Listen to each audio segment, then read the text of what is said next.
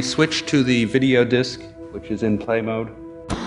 I'm really interested in how you put people and computers together. We will be using the TV screens or their equivalents for electronic books of the future. Future in the next six months is digital cash. Most of the stuff you get through the air will be getting Information get from the ground, come through the air. Give you a two-way satellite link, a, a local area network and having through the TV favelas sets do some of the work. 5,000 hours of music on a compact disc. Real opportunity. We're very interested in touch-sensitive displays. High-tech, high-touch, not having to pick up your fingers, to use very, very high resolution. There is another way where computers touch people wearing, physically wearing onto themselves. I mean, it's extraordinary. In the developing world, On the internet. Suddenly, on September 11th, the world got bigger. Thank you.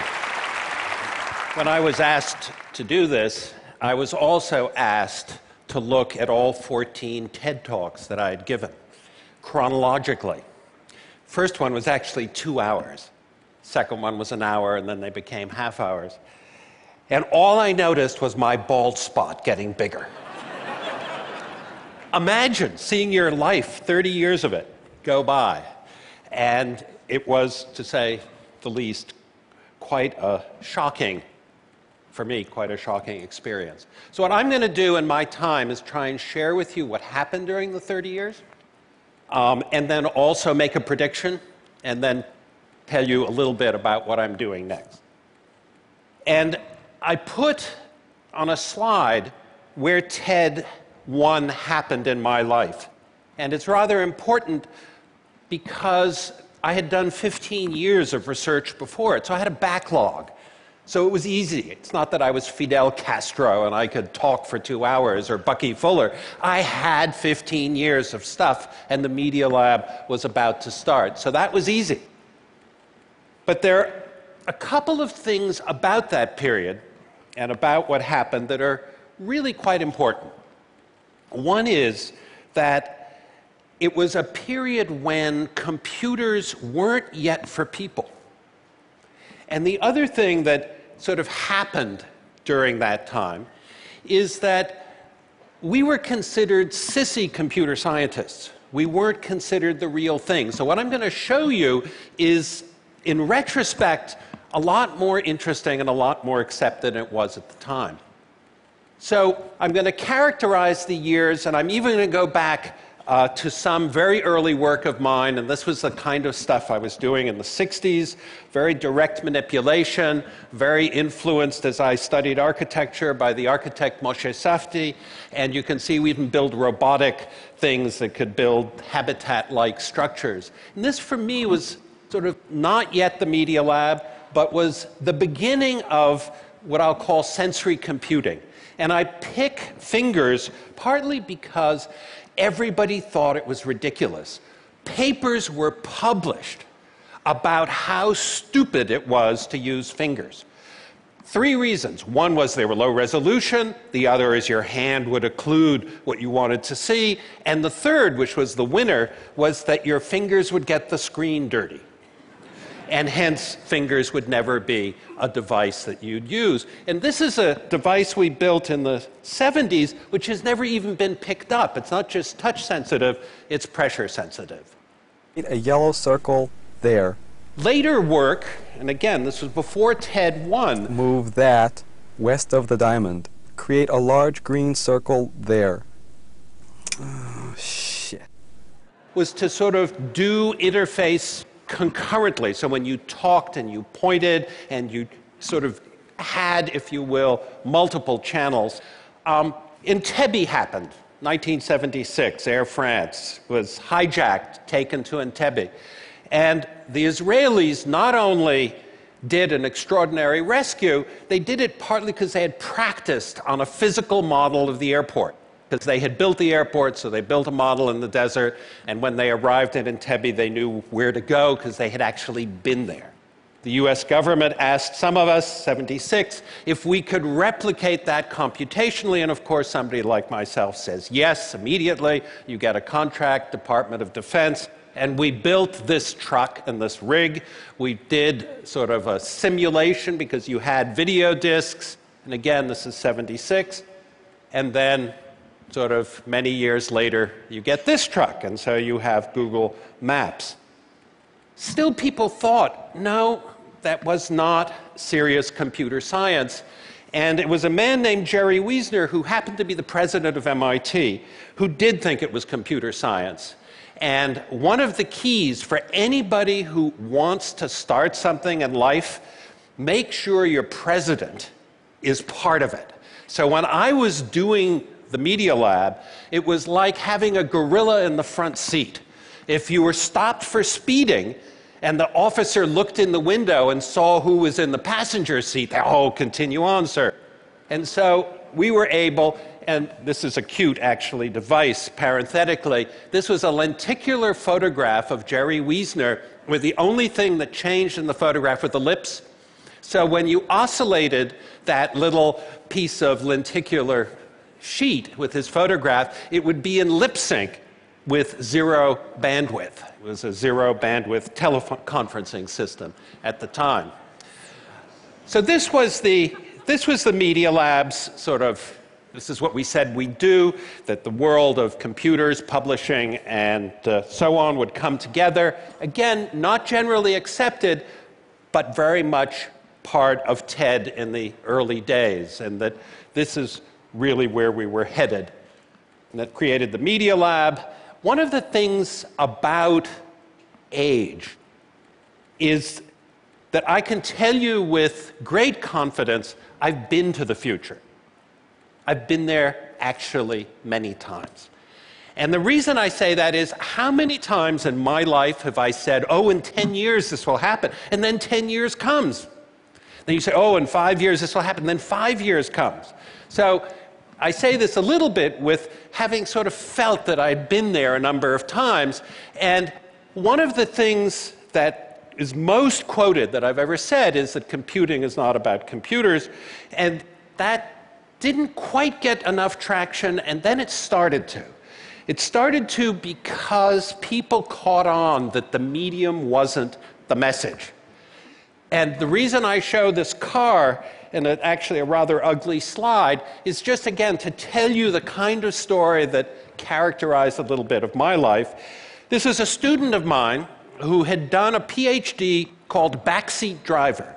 It was in the early days of GPS. The car knew where it was, and it would give audio instructions to the driver when to turn right, when to turn left, and so on. Turns out there are a lot of things in those instructions that back in that period were pretty challenging. Like, what does it mean, take the next right? Well, if you're coming up on a street, the next right's probably the one after, and there are lots of issues. And the student did a wonderful thesis, and the MIT patent office said, don't patent it. It'll never be accepted. The liabilities are too large, there'll be insurance issues, don't patent it. So we didn't. But it shows you how people, again, at times, don't really look at really what's happening. Um, some work, and I'll just go through these very quickly. A lot of sensory stuff. You might recognize a young Yo Yo Ma and tracking his body uh, for playing and the cello or the hypercello. These fellows literally walked around like that at the time. Uh, it's now a little bit more discreet, more commonplace. And then there are at least three heroes I want to quickly mention Marvin Minsky, uh, who taught me a lot about common sense.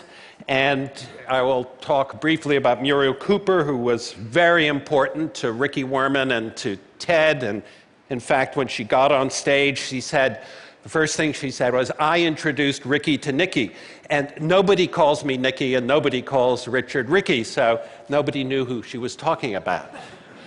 And then, of course, Seymour Papert, uh, who is the person who said, You can't think about thinking unless you think about thinking about something. And that's actually, you can, you know, unpack that later. It's a pretty profound, pretty profound statement. Um, I'm showing some some slides that were from TED 2, uh, a little silly as slides perhaps.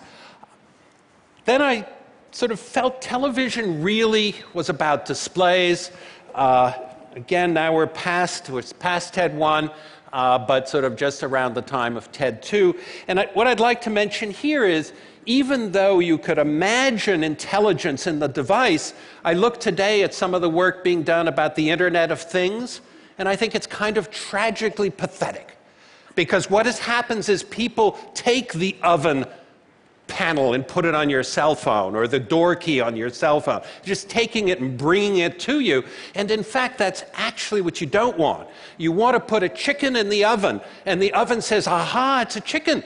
And it cooks the chicken. Oh, it's cooking the chicken for Nicholas, and he likes it this way and that way. So the intelligence, instead of being in the device, we have started today to move it back onto the cell phone or the, to, closer to the user, not a particularly enlightened view of the Internet of Things. Um, television, again, television, when I said today, that was back in, in, in 1990, and the television of tomorrow would look something like that. Um, again, people, but they laughed cynically. They didn't laugh uh, with much sort of appreciation. Telecommunications in the 1990s, George Gilder uh, decided that he would call uh, this diagram the Negroponte switch. Uh, I'm probably much less famous than George, so when he called it the Negroponte switch, it stuck. But the idea of things that came in the ground would go in the air, and the stuff in the air would go into the ground has played itself out. Um, that is the original slide uh, from, from that year and uh, it has sort of worked in lockstep obedience. We started Wired magazine. Some people, uh, I remember we we sort of shared the uh, reception desk periodically, and some parent called up irate that his son had given up Sports Illustrated to subscribe for Wired, and he said, Are you some porno magazine or something? And couldn't understand why his son would be interested in Wired, at any rate. Um, I will go through this a little quicker. This is, this is my favorite 1995 back page of Newsweek magazine. Okay. Read it. Okay. You must admit that gives you, at least it gives me pleasure to, when somebody says how dead wrong you are. Um, being digital came out. Uh, for me, it was it gave me an opportunity to to be more in the trade press and sort of get this out to the public. And it also allowed us to build the new Media Lab, which you haven't been to, visit, because it's a beautiful piece of architecture, uh, aside from being a wonderful place to work. So these are the things we were saying in those TEDs. Uh, we came to them. Uh, I looked forward to it every year. It was the party that Ricky Wurman never had, uh, in the sense that he invited many of his old friends, including myself. And then something for me changed pretty profoundly. I became more involved with computers and learning and influenced by Seymour, but particularly looking at learning as something that is best approximated by computer programming. When you write a computer program, you've got to not just list things out and sort of take an algorithm and translate it into a set of instructions, but when there's a bug, and all programs have bugs, you've got to debug it. You've got to go in, change it, and then re execute, and you iterate. And that iteration is really a very, very good approximation of learning. So that led to my own work with Seymour in places like Cambodia and the starting of one laptop per child. Enough TED Talks on one laptop per child, so I'll go through it very fast. But it did, it did give us the chance to do something at a relatively large scale in the area of learning, development, and computing. Very few people know that one laptop per child was a $1 billion project, and it was, at least over the seven years I ran it. But even more important, the World Bank contributed zero, USAID zero. It was mostly the countries using their own treasuries, which is very interesting. At least to me, it was very interesting in terms of what I plan to do next. So these are the various places it happened. I then tried an experiment, and the experiment happened in Ethiopia. And here's the experiment. Experiment is can learning happen where there are no schools? And we dropped off tablets with no instructions and let the children figure it out. And in a short period of time, they not only turned them on and were using 50 apps per child within five days, they were singing ABC songs within two weeks, but they hacked Android within six months. And so that seemed sufficiently interesting. This is, this is perhaps the best picture I have. Kid uh, on your right um, is sort of nominated himself as teacher. Look at the kid on the left, as you and so on. These, there are no adults involved in this at all. So I said, well, can we do this at a larger scale? And what is it that's missing? Kids are giving a press conference at this point and sort of writing in the dirt. And the answer is what is, what is missing? And I'm going to skip over my prediction, actually, because I'm running out of time. And here's, here's the question is what's going to happen? I think the challenge is to connect the last billion people. And connecting the last billion is very different than connecting the next billion. And the reason it's different is that the next billion are sort of low hanging fruit, but the last billion are rural. Being rural and being poor are very different. Poverty tends to be created by our society. And the people in that community are not poor in the same way at all.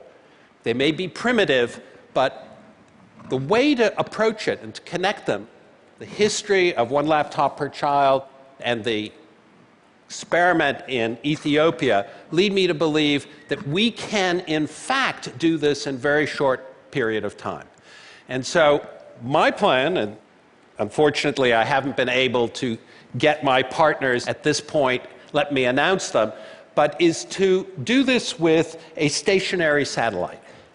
That there are many reasons that stationary satellites aren't the best things, but there are a lot of reasons why they are. And for $2 billion, you can connect a lot more than 100 million people. But the reason I picked two and I will leave this as my last slide, is $2 billion is what we were spending in Afghanistan every week. So, surely, if we can connect Africa and the last billion people for numbers like that, we should be doing it. Thank you very much. Stay up there, stay up there, stay up there. All right. You're that was, give, um, that going to give me extra time. No, that was wickedly clever, wickedly clever. You gamed it beautifully. Nicholas, what is your prediction? Thank you uh, for. In a sentence I'll tell you. I'll tell you what my prediction is. Um, and my prediction, and this is a prediction because it'll, it'll be 30 years. I won't be here. But one of the things about learning how to read, we have been doing a lot of consuming of information like through our eyes and so it may be a very inefficient channel. So my prediction is that we are going to ingest information. You're going to swallow a pill and know English. You're going to swallow a pill and know Shakespeare. And the way to do it is through the bloodstream. So once it's in your bloodstream, it basically goes through it and gets into the brain. And when it knows that it's in the brain and the different pieces, it deposits it in the right places. So it's ingesting. Have you been hanging out with Ray Kurzweil by any chance? No, but I've been hanging around with Ed Boyden and hanging around with one of the speakers who's here, Hugh Herr, and there are a number of people. This isn't quite as far fetched. So 30 years from now, we, we will check it out. We are going to be back and uh, we're going to play this clip 30 years from now and then, and then all eat the red pill. Well, thank you for that. Nicholas Negroponte. Thank you.